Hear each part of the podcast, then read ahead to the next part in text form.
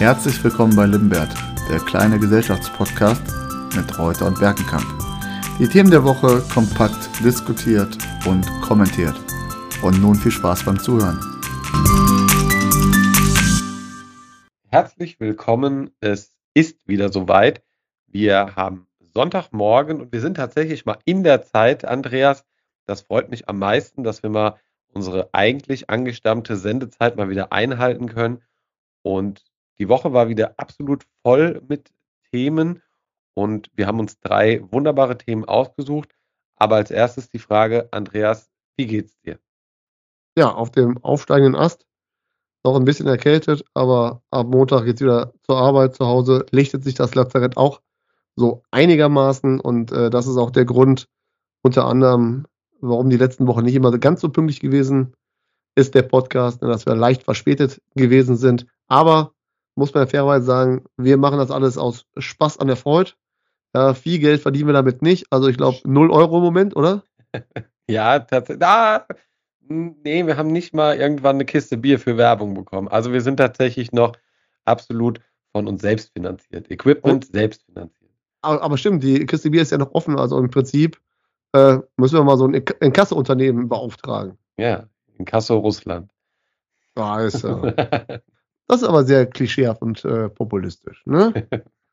Genauso freue ich mich, wie gesagt, auf den tollen Austausch zu den drei Themen, die uns oder euch auch heute erwarten.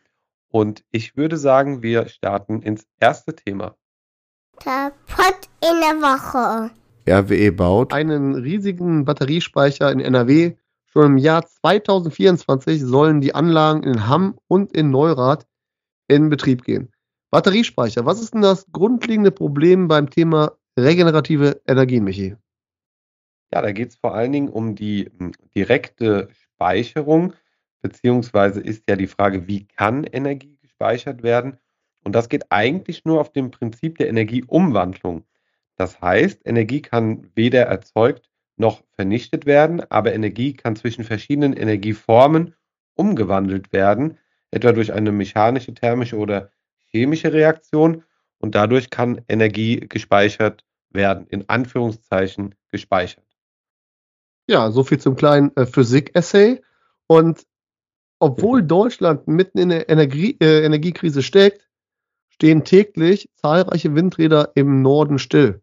Und sie werden gestoppt, weil wenn sie mehr Strom produzieren sollten, als das Netz überhaupt vertragen kann, ja, dann kommt es zu Überlastungsproblemen und deswegen werden dann Windräder eher aus dem Wind gedreht und sie erzeugen keinen Strom.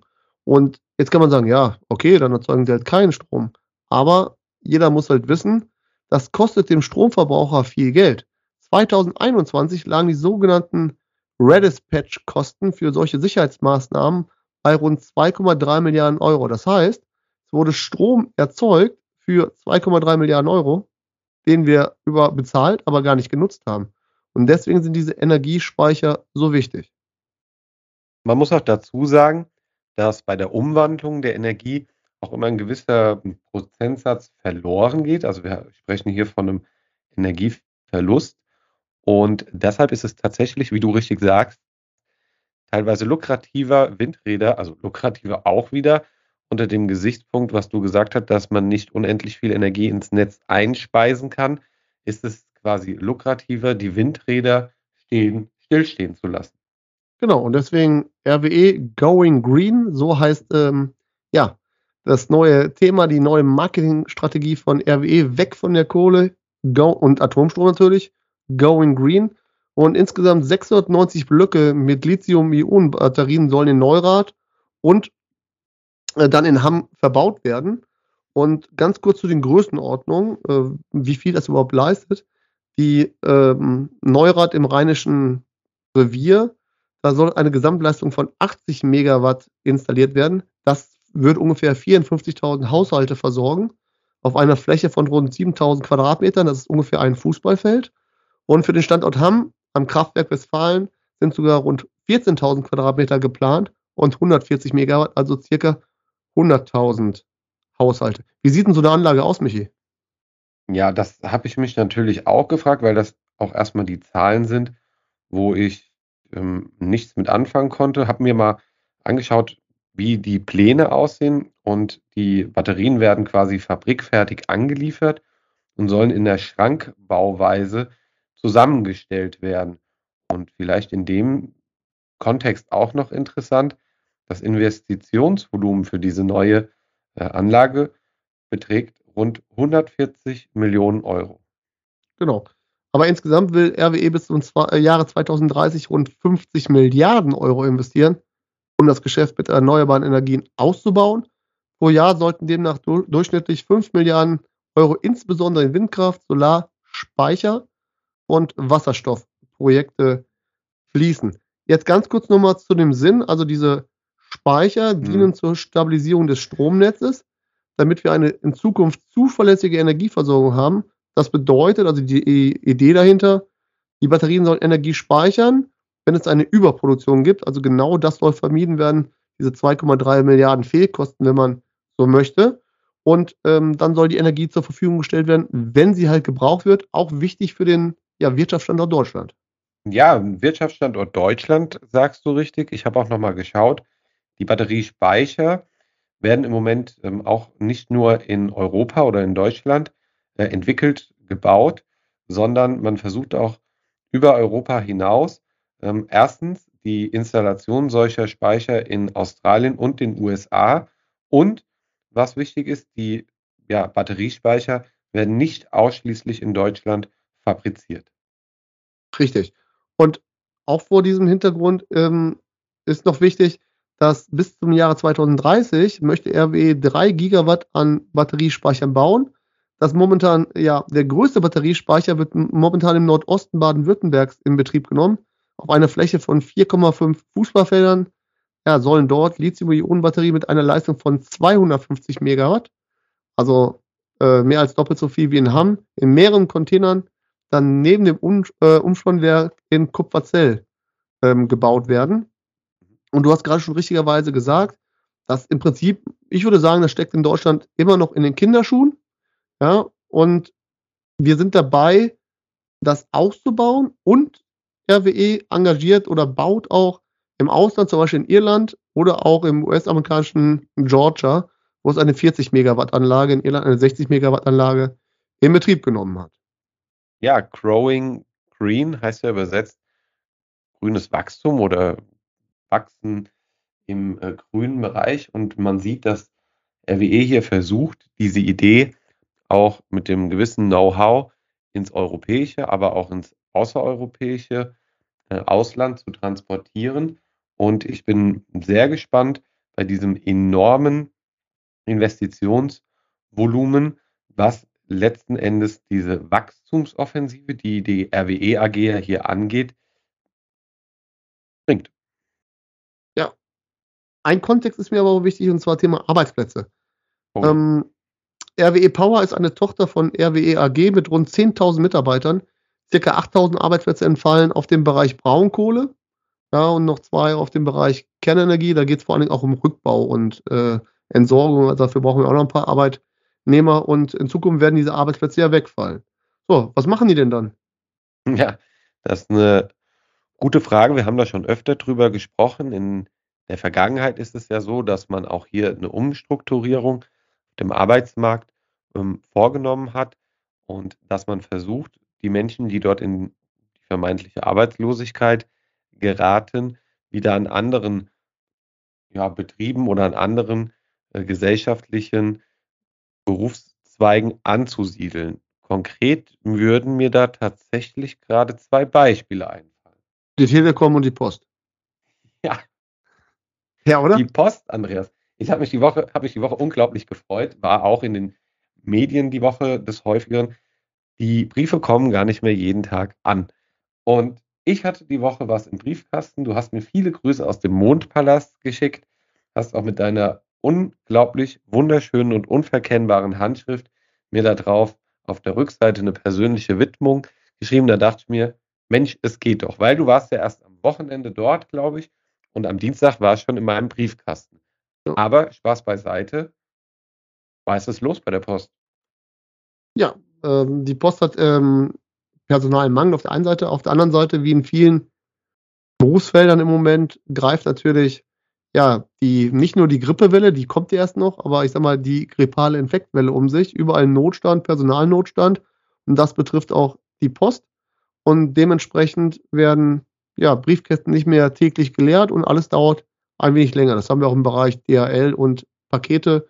Da dauert auch so manches länger. Einfach grundsätzlich Personalmangel und Krankheitsstand im Moment ziemlich hoch. Ansonsten hatten wir die Woche noch einen relativ großen Netzausfall der Mobilfunkbetreiber. Ja, auch Telefonica gestern habe ich äh, gehört. Ähm, habe ich zum Glück nicht. War mir, war mir egal. ja, nur äh, dich hat die keine Fanpost erreicht, glaube ich, dadurch, oder? Nee, was für eine Post. also das ist auch, jetzt sind wir ja schon ein bisschen weiter im Bereich äh, digitale Infrastruktur. Aber es geht ja, Entschuldigung, aber es geht ja um das Thema, deswegen kommen wir auch daher, auch bei der Frage, alles, was auch im Bereich Batterien und äh, regenerative Energien, der, diese ganze Transformation, wer soll das denn bauen? Wir haben solchen riesen Personalmangel. Die Post ist ja nur ein kleines Beispiel. Wer soll das Ganze denn bauen? Sag mir das mal bitte. Aktuell stehe ich da mit deiner Frage so ein bisschen im Walde, weil was beim Bauen, was ist wichtig? Man will ja auch Kosten einsparen, man will versuchen, die Investitionen so gering wie möglich zu halten. Man braucht aber auf der anderen Seite Fachkräfte und immer mehr, nicht nur in diesen Bereichen, sondern eigentlich in allen, fast allen Bereichen unserer Gesellschaft, sind die Fachkräfte auf dem heimischen Arbeitsmarkt kaum noch vorhanden, eher ja, erschöpft und wir holen uns Arbeitskräfte auch aus dem Ausland. Ja, aber machen wir es konkret jetzt so beim Thema Batterien, was wir gerade hatten. RWE braucht Arbeitskräfte. So, das werden Ingenieure sein, die die ganzen Dinger konstruieren. Es werden aber auch Elektriker sein, die das irgendwann anschließen. Es werden womöglich Schlosser sein. Ich muss jetzt sagen, ich wüsste jetzt nicht alle Berufsgruppen, aber es werden einige Berufsfelder dabei sein, die das Ganze mitentwickeln. Ja, und auch warten und aufbauen. So, und wenn wir es konkret nehmen, ähm, aktuell der Arbeitsmarkt ist trotz der ganzen Situation, die wir haben seit drei Jahren, ist robust. Wir haben 2,442 Millionen Menschen, die arbeitslos sind. Das ist eine Arbeitslosenquote von 5,3 Prozent. Im Vergleich zum Oktober 2021 sind das 25.000 Menschen mehr, die arbeitslos sind. So, äh, wir haben schon oft darüber gesprochen, dass wir diese Menschen bisher kaum in Arbeit bekommen. Aus unterschiedlichsten Gründen, weil viele alleinerziehend sind, weil einige langzeitarbeitslos sind. Und die meisten davon durch sogenannte Mismatches bekommen wir nicht in Arbeit. Ein paar schaffen wir noch. Ganz kurz zu den offenen Stellen. Ich habe zwei Zahlen gefunden, weil es im Moment immer variiert. Statista sagt, wir haben im Oktober 853.315 offene Stellen. Ihr habt ja auch letzte Woche mit Statista argumentiert. Ich wollte gerade sagen, Andreas, finde ich super, dass du jetzt auch mal endlich seriöse Quellen hier ranziehst. Ja, aber jetzt mache ich mal die andere Quelle und zwar, das ist die, eine Stellenerhebung des Instituts für Arbeitsmarkt und Berufsforschung, IAB.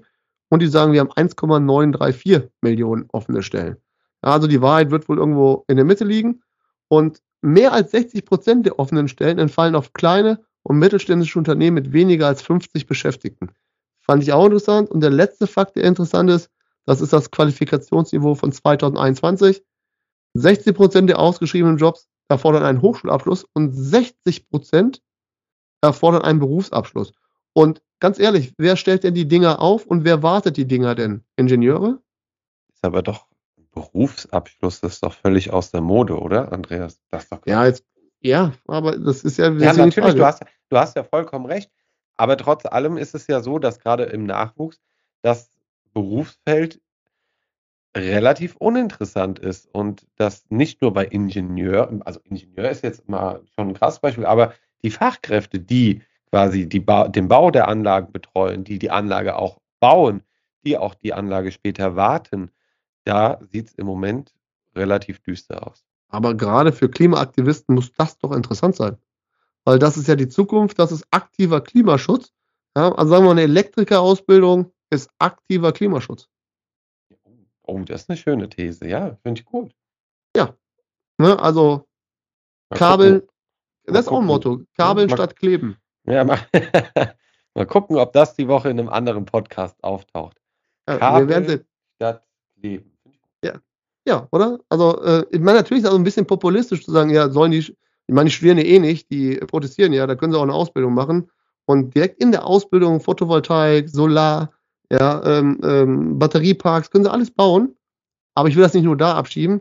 Ist ja ein grundsätzliches Problem, die Berufsfelder, die wir haben und äh, dass es viel zu viele Menschen gibt oder junge Menschen, die studieren.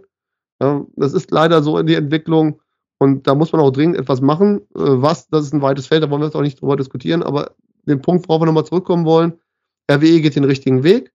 Ja. Ihnen wird aber Mitarbeiter fehlen, ja, weil es die einfach aufgrund des demografischen Wandels alleine schon, schon nicht ausreichend gibt. Da kommt das Thema Zuwanderung wieder. Ja, aber ob wir viele elektrische oder Zuwanderer kriegen, die eine Fachbildung haben, das ist auch wieder so eine Frage. Wir haben ja auch ein Problem mit Anerkennung von Abschlüssen aus dem Ausland, ist ja wieder nächstes Thema. Das ist ja ein Rattenschwanz ohne Ende. Ja, und deswegen ist die Frage, ja, wie sieht es in Zukunft aus? Und die übrigens, die bei der Post arbeiten, ne, braucht man da, also ich will das jetzt nicht so diskutieren, aber die bei der Post arbeiten, brauche ich dafür einen Berufsabschluss mittlerweile? Da hast du mit Sicherheit äh, gleich einen Fakt zu, aber ich würde mal aus dem Bauch heraus sagen, dass man hier ähm, eine Berufsausbildung bei der Deutschen Post äh, bekommt und dass hier beispielsweise eine mittlere Reife völlig ausreichend ist. Ja, wahrscheinlich Learning by Doing, ja. Also nicht der klassische Postbeamte, wie es früher gewesen ist, war ja noch Beamtenstatus. Ja, und hier haben wir für 24 Prozent, ähm, ja, war äh, der Berufe, die 2021 ausgeschrieben waren, äh, bedarf es keiner Qualifikation. So, und äh, das sind natürlich auch die Berufe, wo wenig verdient wird. Und äh, wer bei der Post quasi Hilfspostbeamter ist, sozusagen, verdient natürlich auch nicht viel. Ja, ja, und man muss auch tatsächlich sagen, das sind ja trotz allem die Stützen der Gesellschaft, also die Stützen der Gesellschaft, die das gesellschaftliche Leben am Laufen halten. Und ganz konkret finde ich ganz interessant, vor drei, vier Jahren, da hat der Postbote noch geklingelt und hat gewartet, ob jemand zur Tür kommt. Mittlerweile wird gar nicht mehr groß gewartet, sondern man stellt es entweder vor die Tür, in den Hausflur ja. oder wirft was in den Briefkasten. Und das zeigt auch diesen Zeitdruck, den die ja. Postangestellten haben heutzutage. Gut. Also jetzt und in Zukunft ist natürlich Fachkräftemangel mit dem demografischen Wandel das zentrale innenpolitische Thema, was angegangen werden muss. Ich würde sagen, kommen wir zum zweiten Thema. Alles klar. Das Ding der Woche. Im Bundesrat ist das Bürgergeld gescheitert. Bürgergeld war ja unser letztes Thema ähm, im, oder vorletztes Thema im Podcast. Und ja, man könnte sagen, die Rückkehr des Vermittlungsausschusses. Was ist das überhaupt? Und ist es ein Gewinn für die Demokratie in Deutschland, Michi? Ich schätze, dass, oder ich sehe es eigentlich so, dass es schon ein Gewinn für die, Demo, für die Demokratie ist. Und ja, wer ist eigentlich im Vermittlungsausschuss? Das hast du gerade äh, gefragt. Es handelt sich um Abgeordnete des Deutschen Bundestages und um Mitglieder des Bundesrates, die zugleich Mitglieder einer Landesregierung sind. Und der Bundestag und der Bundesrat entsenden jeweils 16 ihrer Mitglieder in den Vermittlungsausschuss. Und so sieht man ja schon bei der Aufstellung, dass man versucht, ein relativ neutrales und objektives Bild oder eine objektive Zusammensetzung der Ausschussmitglieder hier zu schaffen. Und von daher, um die Frage nach der Demokratie, nach dem Demokratiegewinn zu beantworten, auf dem Papier, so sieht es aus, finde ich, ist es ein gutes Werkzeug der Demokratie. Ja, den Vermittlungsausschuss haben wir jahrelang man könnte beinahe jahrzehntelang, aber so lange ist es dann doch nicht sagen, nicht gebraucht, weil wir eine große Koalition hatten. Diese große Koalition im Bundestag die Mehrheit hatte und auch natürlich in vielen Bundesländern durch die unterschiedlichen Zusammensetzungen eine Mehrheit hatte. Und wenn äh, zum Beispiel eine große Koalition im Bund regiert und auf Landesebene reagiert, äh, oder ja, regiert Rot-Grün zum Beispiel oder ähm, Schwarz-Grün, das spielt keine Rolle, dann kommt es im Bundesrat in der Regel zu einer Enthaltung und damit nicht zu einer Blockade. Aber jetzt hat die CDU die Möglichkeit gehabt, weil sie in den Bundesländern gesamt noch eine Mehrheit hat, dieses, ja, dieses Bürgergeld in dieser Art und Weise zu blockieren. Darüber haben wir im Podcast gesprochen. Und jetzt muss sich natürlich auf der einen Seite das, was äh, die Regierung möchte, und auf der anderen Seite, was vor allem die CDU geführten Bundesländer möchten, da muss jetzt im Bundesrat ein Kompromiss gefunden werden. Wie einigt man sich? Und so müssen Interessen zusammengebracht werden. Zwei Punkte nochmal. Was ist denn der Hauptkritikpunkt der CDU am Bürgergeld? Das wollen wir nochmal in dem Kontext aufgreifen. Ja, das hatten wir, glaube ich, auch schon mal. Ähm, gerade Friedrich Merz hat ja oder wird nicht müde ähm, zu betonen, dass er gegen die Einführung äh, des Bürgergeldes ist. Er ist ähm, dafür, die Hartz-IV-Sätze anzuheben, ist aber gegen ein äh, grundsätzliches Bürgergeld. Ja, ja, nicht so ganz, ich finde nicht so ganz aus meiner Perspektive, aber Zum Glück hat Friedrich Merz auch nichts zu sagen, weil er hat keinen Posten in der Bundesregierung und auch keinen Posten in irgendeinem Bundesland und das entscheidet er gar nicht mit an der Stelle. Von daher ist das. Er macht aber Stimmung, er macht Stimmung in der Partei, oder nicht? Ja, das stimmt. Aber am Ende ja. ist wichtig, auch da wieder Demokratie, was die Landesväter und Mütter entscheiden. Aber ich glaube, bei der CDU sind es in der Regel Landesväter. Ja, das äh, ist ja so bei der CDU. Ähm, und der Punkt dabei ist, sie müssen die Politik auch des Bürgergeldes in ihren Ländern vertreten und bei den nächsten Wahlen auch wieder gewinnen. Das hat die CDU ja nicht zuletzt bei allen Landestagswahlen geschafft. Und das ist natürlich auch das Ziel der, der Landesväter. Und von daher müssen sie natürlich eine soziale Politik auch in den Ländern vertreten. Und es gibt zwei Hauptkritikpunkte. Das eine ist das Schonvermögen und das andere ist dieses Fordern und Fördern, dass die CDU oder viele der CDU sagen, es ist ähm, viel fördern, aber zu wenig fordern. Und da wird natürlich wieder dieses Bild aufgemacht des Arbeitslosen, der keine Lust hat zu arbeiten. Darüber haben wir ja schon mal gesprochen und es wird auch ins äh, Feld geführt von ähm, Hubertus Heil. Er sagt wortwörtlich, wir haben nicht mehr die Situation von 2003 mit einer gewissen Massenarbeitslosigkeit. Heute stehe stehe Deutschland stattdessen vor dem Problem, dass Fachkräfte fehlen. Da sind wir wieder beim ersten Thema. Und weiter zitiere ich ihn, wenn zwei Drittel der Arbeitslosen ohne Ausbildung sind, hilft ihnen Qualifikation und nicht die Vermittlung in Hilfstätigkeit zu Heil. Ja, ja. finde ich auch.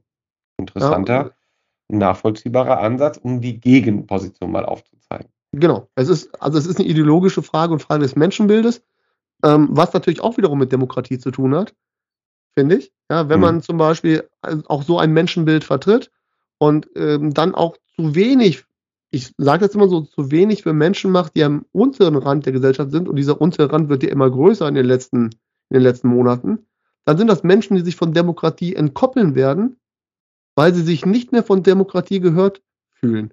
Das haben wir bei der letzten Landes äh, Landtagswahl in NRW gesehen, wo nur noch 56 Prozent der Menschen überhaupt wählen waren, weil große Teile der Wähler in NRW, und das ist ja fast die Hälfte derjenigen, die wählen dürfen, sich vor allen Dingen von sozialdemokratischer Politik in NRW enttäuscht fühlen, aber auch nicht bei der CDU besser aufgeh äh, aufgehoben fühlen und äh, dementsprechend sagen, Politik macht nichts mehr für mich. Ja, und ja, das ist, das ist am unteren Rand. Du hast, glaube ich, vorhin, also du hast das Schonvermögen angesprochen. Ähm, hast du auch die Sanktionsmöglichkeiten angesprochen, die ja wo man auch sieht, okay, ne, man, da, man zweifelt an den Sanktionsmöglichkeiten.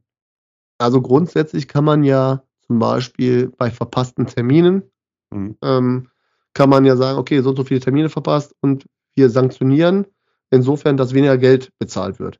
Aber hier gibt es ja auch eine Untergrenze und zwar sind das 70 Prozent des, äh, der ursprünglichen Summe. Das hat ja das Bundesverfassungsgericht bestätigt, aber da muss man auch nochmal sagen, wir sind schon ein bisschen im Bürgergeldthema, muss man fairerweise sagen dass ja, dass vor allen Dingen ja. Alleinerziehende häufig Bürgergeld oder dann in Zukunft oder jetzt Hartz IV beziehen und so ein verpasster Termin geht mal schnell. Bus verpasst, Ärger mit der Kinder, Kindeskrank mal war beim Arzt. Ja, sind also auch, ja, wenn man ein Auto hat. Es sind halt ganz, ja, es sind halt ganz ja. normale Dinge, die dazu führen, so einen Termin zu verpassen. Und vor Dingen, wenn man vor dem Hintergrund weiß, dass viele, vor Dingen alleinerziehende Mütter mit zwei oder drei Kindern zu diesen Arbeitslosen zählen, die dann übrigens auch sehr schwer in Arbeit zu vermitteln sind, aus zwei Gründen. A, Kinderbetreuung und B ist das viel größere Problem, dass sie oftmals ohne ja, Schulabschluss oder berufliche Ausbildung sind. Ja, und vielleicht nochmal zurück zum ähm, Vermittlungsausschuss. Also als erstes wird jetzt hier auch äh, geschrieben, die Zeit drängt. Also man möchte ja schon gerne ab dem 1. Januar die, äh, ja, das Konzept des Bürgergeldes einführen. Und hier nochmal vielleicht die Vorgehensweise erhält ein zustimmungspflichtiges Gesetz nach maximal drei Vermittlungsverfahren nicht die nötige Stimmenzahl, so ist es endgültig gescheitert. Ganz genau. Wir werden jetzt warten, was passiert. Was äh, ist denn deine Prognose? Woran wird denn noch gedreht? Ich glaube, es wird noch so ein bisschen gedreht an den ähm, Sanktions- oder auch, ich sag's mal, Überprüfungsmöglichkeiten. Ich glaube, hier möchte vor allen Dingen die CDU ein klareres Vorgehen, vielleicht auch ein restriktiveres Vorgehen. Und ich glaube, das wird der Knackpunkt sein. Ja, und ich glaube, das Schonvermögen, obwohl es für die meisten Arbeitslosen auch egal ist, ob das Schonvermögen ja, bei richtig, 60 ja. oder 40.000 liegt, weil die meisten eh von denen kein Vermögen haben. Ja, das wird eher für diejenigen interessant, die ja nach, jetzt vielleicht in Zukunft, jetzt nicht, und das müssen wir auch beachten. Im Moment Wird, ähm, bereiten sich die Unternehmen darauf vor, auf die Rezession, bereiten sich auf Kurzarbeit vor, vielleicht auch auf Entlastung die nächsten Monate, das werden wir sehen. Wenn jemand zum Beispiel nach 30 Jahren Arbeit entlassen wird und solch ein Schonvermögen aufgebaut hat, der dann einmal an sein Schonvermögen ran muss, der wird aber sich ein Loch im Bauch freuen. Ja, richtig. Ja, wir werden sehen, was passiert. Ist ja nicht mehr lang.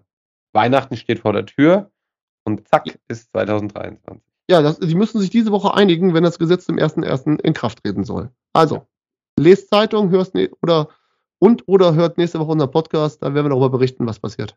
Haben wir schon wieder das Thema. Ja, aber wir Ja, müssen uns ja. ja auch auf die Aktualität beziehen. Kommen wir zum dritten gut. Thema. Oha. Das Trüffenklo. Die Schocknachricht in dieser Woche und für uns ganz klar der Griff ins Klo erreichte uns pünktlich zum Wochenende. Ich habe mich in das Jahr 1964, also 58 Jahre zurück, versetzt gefühlt. Da gab es einen Sänger, Paul Kuhn, der sang damals, es gibt kein Bier auf Hawaii. Und jetzt das, Andreas.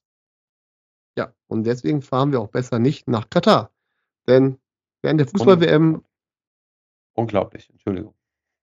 während der Fußball-WM in und um den Stadion herum würde es keinen Bierausschank geben, also keinen Bierausschank mit Alkohol. Im Stadion alkoholfreies Bier. Michi, und ganz ehrlich, gehört Fußball, Bier mit Alk und Bratwurst nicht zusammen? Nee, in Essen haben wir doch auch nur alkoholfreies Bier getrunken vor ein paar Wochen, oder? Spaß. Nee, ich glaube, in, in, Nee, in, nee? Köln, nee, nee, in Köln kriegst du alkoholfreies Bier, das heißt Kölsch. Ja. ja, unglaublich. Also Katar setzt Bierverbot rund um die äh, Stadien und im Stadion durch. Auch hier hält sich das WM-Gastgeberland nicht an Absprachen, die mit der FIFA, wobei da fragt man sich, wer hier mit wem Absprachen überhaupt einhält. Auf jeden Fall setzen sie es rigoros durch und möchten den Alkohol verbieten. Ja, und der, die Idee war ja schon im Vorfeld, war es ja schon Kontroversen um dieses Thema. Und es ging ja gar nicht mehr so sehr auch schon im Vorfeld um das Thema Bierausschank im Stadion. Und der Hauptsponsor des Bieres ist Budweiser. Habe ich heute übrigens mal nachgelesen. Budweiser zahlt der FIFA 75 Millionen Dollar im Vierjahresrhythmus, um bei der WM Bier ausschenken zu dürfen. Also, also richtiges Bier. Weil wer richtiges Bier trinkt, trinkt auch mehr davon. Das ist ganz einfach so.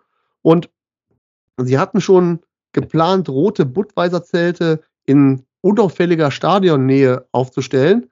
Also quasi Bieroasen in der Wüste, könnte man sagen. Und nur ich frage mich auch, wie das unauffällig gehen soll. Hätten auch direkt gelb äh, in Neon äh, machen können. Ja, ähm, um dort dann Bier auszuschenken, weil man muss einfach sagen, Bier und äh, die Kultur in Katar, passt das zusammen? Was passt mit der Kultur in Katar überhaupt zusammen, ist die Ja, andere dann- Frage. Ja, da müssen wir gleich mal drüber reden. Kultur. Ja, erstmal über Kultur. Bier passt mit Sicherheit bedingt in die Kultur, aber ich würde es auch nicht ausschließen. Hast du bestimmt gleich einen geschichtlichen Abriss zu. Nee. Aber nee, hast du nicht. Was ist denn deine Meinung dazu? Also, wir müssen das mal, und das finde ich so ein Aspekt, den muss man tolerieren. In Ja, aber Katar, nicht so, aber nicht, nicht äh, zwei Tage, die Nachricht kam zwei Tage vor dem Turnier. Das ist ja, weil die FIFA das natürlich lange versucht hat durchzusetzen, aber anscheinend schwindet die Macht der FIFA. Und jetzt, wo so viel auch auf die FIFA eingehackt wird, hat Katar wahrscheinlich die Möglichkeit gesehen, dieses durchzusetzen. Und die FIFA kann sich natürlich jetzt mit dem Sponsor Budweiser auseinandersetzen, wie sie das Ding klärt. Ja, ähm, das, ich weiß nicht, äh, ich weiß nicht, wie das ausgeht. Mal gucken, was wir darüber hören werden. Aber der Punkt ist, wenn das in einer Kultur so ist, und in Katar wird ja auch Alkohol getrunken, aber eher in Lokalen oder Bars und nicht so sehr in der Öffentlichkeit. Und das finde ich dann rum äh, wieder, das müsste man respektieren, weil es ein kulturelles Ding ist. Ich als Fan habe ja auch die Möglichkeit zu sagen, äh, zu sagen, okay, das ist jetzt nicht, aber nicht mein kulturelles Ding und ich fliege da mal nicht hin. Also das ist für mich Kultur. Was ich, hier, es gibt so viele Fragen. Für dich um nicht? Das, doch, es gibt so rund um dieses Thema super viele Fragen. Erstens, ist das Bier schon im Land? Zweitens, was passiert mit dem Bier? Drittens, wie lange kann die, können die Kataris jetzt quasi in Zukunft das Bier trinken? Viertens, wird es wieder abtransportiert? Und fünftens, der Bierpreis liegt in Katar bei 15 Euro. Für ein Fass. Nee, 0,5. Also wie in Norwegen. Da lobe ich mir das Oktoberfest. Ja, das sind natürlich Verhältnisse. äh, siehst du, was, die- was die Deutschen Glück haben. Ja, aber jetzt, äh, wenn wir über teure Bierpreise, das ist, glaube ich, Ja. jetzt nicht das Thema, Nein. können wir auch nach was ist- Skandinavien was, gucken. Aber, was soll, ne? aber was passiert denn mit dem Bier? Das ist mal eine Frage, die mich interessiert. Ich weiß nicht, ist mir auch egal, ist ja nur Budweiser. Von daher ist ja kein richtiges Bier. So, und, äh, aber mich interessiert an dem Punkt, das ist jetzt so ein kulturelles Ding, da regen sich Leute drüber auf, aber ich kann ja auch entscheiden, nicht hinzufliegen. Während andere Dinge, das muss ich auch nochmal sagen, was rund um die Menschenrechte dort passiert. Also das heißt, äh, dass äh, Homosexualität ja nicht nur verpönt ist, sondern ja, dass, ähm, wie wir auch gehört haben, eine geistige Störung ist. Das haben wir im Interview gehört, dass äh, sowas in der Öffentlichkeit nicht, nicht gesehen werden möchte, dass es zum Teil unter Strafe steht. Ähm, das ist so so ein Aspekt. Die Frauenrechte, auch das Thema rund um die Frauennationalmannschaft Katars oder nicht. Ja, und die Behandlung von Frauen, das äh, um Arbeitsrecht, das Menschenrechte, das ist kein kulturelles Ding. Ne? Das stell, ist, aber, aber, aber jetzt stell dir auch mal wieder diese Schlagzeilen vor. Ne? Am Freitag schlug das medial ein wie eine Bombe und hat erstmal alles überlagert. Es ging dann nur noch um, es gibt kein Bier und so weiter und so fort. Und für wirklich für einen Tag rutschte alles, was eigentlich viel wichtiger ist, nämlich die Bedingungen, wie die Stadien erbaut wurden, dass viele Menschen gestorben sind, die Verletzung der Menschenrechte. Das wurde auf einmal alles von dem Bierverbot überschwemmt. Finde ich krass, wie medial der Fokus da liegt. oh, vielleicht hat auch die, die Presseabteilung der FIFA ganze Arbeit geleistet, um das dementsprechend zu platzieren. Als Ablenkungsmanöver. Das Verschwörungstheorien hatten wir hier noch nicht, aber Warum? Man muss ja nicht immer direkt mit der Keule Verschwörungstheorien heraushauen. Ja, wer weiß, kann, kann kann doch auch sein. Halte ich jetzt nicht für wahrscheinlich, war nur so ein Gedankengang. Ja, also ich finde das, äh, ja, ich finde das nicht schön. Ich, also jetzt fliege ich erst recht nicht dahin. Ja, und, oder hattest du geplant hinzufliegen? nee, ich wollte mit dem Auto hinfahren, weil äh, da kostet zum Beispiel nur ein Liter äh, Benzin kostet nur 54 Cent. Ja, und die Zwischentankstellen dahin, hast du da schon überlegt, was du bezahlen musst? Hier, der Bus denn? kommt weit. Der Bus kommt weit. Ah, mit dem Bus. Ich dachte, du kaufst den Jeep.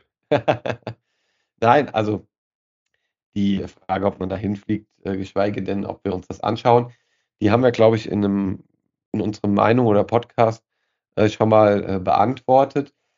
Ich finde es äh, ein Unding. Ich finde nicht nur, also man kann das ja exemplarisch auch jetzt machen, diese Kehrtwende mit dem Bierverbot.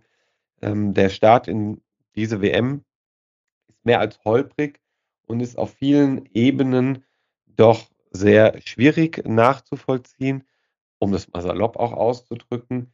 Für mich äh, absolut nicht nachzuvollziehen. Aber gut, das ist ein Thema, das würde jetzt hier, glaube ich, die Zeit auch sprengen. Ist ja eh mehr Glühweinwetter, oder? Ja, da sind es 34 Grad und die Klimaanlagen laufen. Ja, ich habe hab hier kein Problem. Ich stelle mich gerne auf einen äh, Weihnachtsmarkt. Hier gibt es kein Public Viewing und ähm, trinke mir meinen Glühwein hier. Ja, also äh, um das zum Abschluss zu bringen, mir ist das auch relativ egal äh, mit dem Bier dort. Ich äh, werde mir, wenn zu Hause in gemütlicher Runde mit Freunden ein Bierchen trinken, ohne Fußball zu gucken. Es gibt auch andere schöne, wichtige und spannende Themen. Und vielleicht gucke ich Synchronschwimmen oder sowas. Steht da was an? ja, die Sportart ist natürlich im Fokus der Gesellschaft. Deshalb kann ich dir ein ganz klares Jein hier drauf geben. Ich weiß es nicht. Aber mit Sicherheit fällt uns was Besseres ein. Und wie gesagt, wer dahin fliegt, der ist erstens selbst dran schuld. Und wer kein Bier bekommt, der, der sollte heute nach Hawaii fliegen, denn da gibt es ja mittlerweile Bier. Ja, wir gucken zusammen Katar TV und gucken uns dann erste Liga Falkenjagd an, oder? ja, Volkssport, Volkssport. Ja, ja ganz genau. Höhere Einschaltquoten. Da- Und da ist übrigens auch Bierverbot bei der Falkenjagd. Auch für die Falken. Gut. Das ich würde sagen, das, ja, das war's für diese Woche. Wir bedanken uns fürs Zuhören. Ja, heute, heute geht die WM los und äh, was machst du Schönes? Ja, heute, ähm, ich werde mal eine Runde ins Squashcourt gehen, ist ja auch eine interessante Sportart. Und ansonsten schaue ich mal, was mich so an dem wunderbaren äh, Sonntag erwartet. Wetter ist nicht so geil, aber man macht das Beste draus. Und das Fernsehprogramm ist vielfältig. Ja, wir kriegen Besuch, grillen ein bisschen was und essen dann lecker Pizza, trinken was Wieder, und, wieder nicht eingeladen. und gucken. Ich habe ja gesagt, Freunde kommen und, äh, und gucken bewusst kein Fußball. Dann wünsche ich dir viel Spaß beim Nicht-Fußball gucken und wir hören uns in der nächsten Woche. Viel Spaß. Tschüss zusammen. Ciao, ciao.